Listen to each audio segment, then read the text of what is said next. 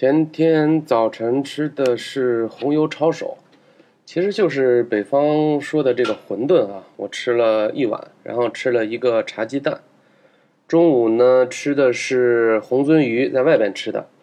我自己数着是十五口的肉菜，十五口的素菜，然后三十口这个主食。晚上呢这是在家吃的，煮了点粥，吃了一碗小米粥，吃了点拍黄瓜。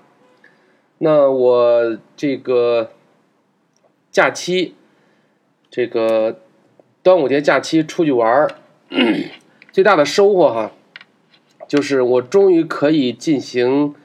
这个有体重限制的这个娱乐项目了。那因为我之前呢，因为太胖，体重二百斤，这一看就能看出来，这个这个体重超过二百斤啊，所以。这个大家知道有很多的这个娱乐项目，它这个体重限制啊，它就限制在九十公斤，就你超过一百八你就不能上了。它也不一定说，因为我问过人家，就是是不是超过一百八这个上这种娱乐项目，比如蹦极啊，或者是这种高空速降这种活动，它就有危险。人家说其实也不是，就是你要超过一百八的话，就是整个对你的这个保护也好，包括对这个的磨损也好等等各方面，其实就是。对人家来讲，可能是一个不是特别经济的这个这个状态，所以说一般来说这种项目，人家就是，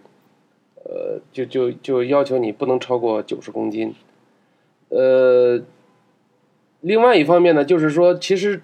就是超过九十公斤的人，当然因为比较少哈，就是他限制了这些人，其实也不至于说会影响他的这个收入，所以说有很多的项目哈，它其实都是限制你不能超过九十公斤的。那我之前曾经有过一次哈，这个非常惨痛的这个经历，我就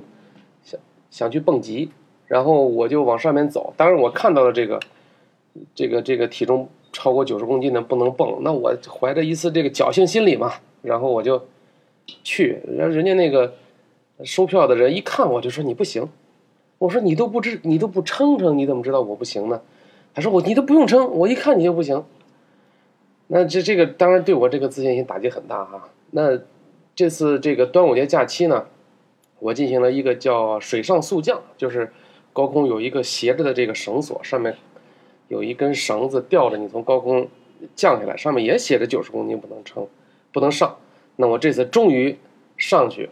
玩了。其实从上面滑下来不重要，关键是我上去了，而且我在这个进去之后的这这个。也亲眼看到了保安把把另外一个看起来是超过九十公斤的这么一个哥们儿给挡在外边。当然，我也希望他将来能够减肥成功哈。好吧，今天就说到这儿。今天非常高兴哈，这个减肥减出了成果，就是在不用称的情况下，在别人看起来就已经不超过九十公斤了。那回来之后呢，我称了一下，体重是一百七十七点二。体脂呢是百分之二十六点七，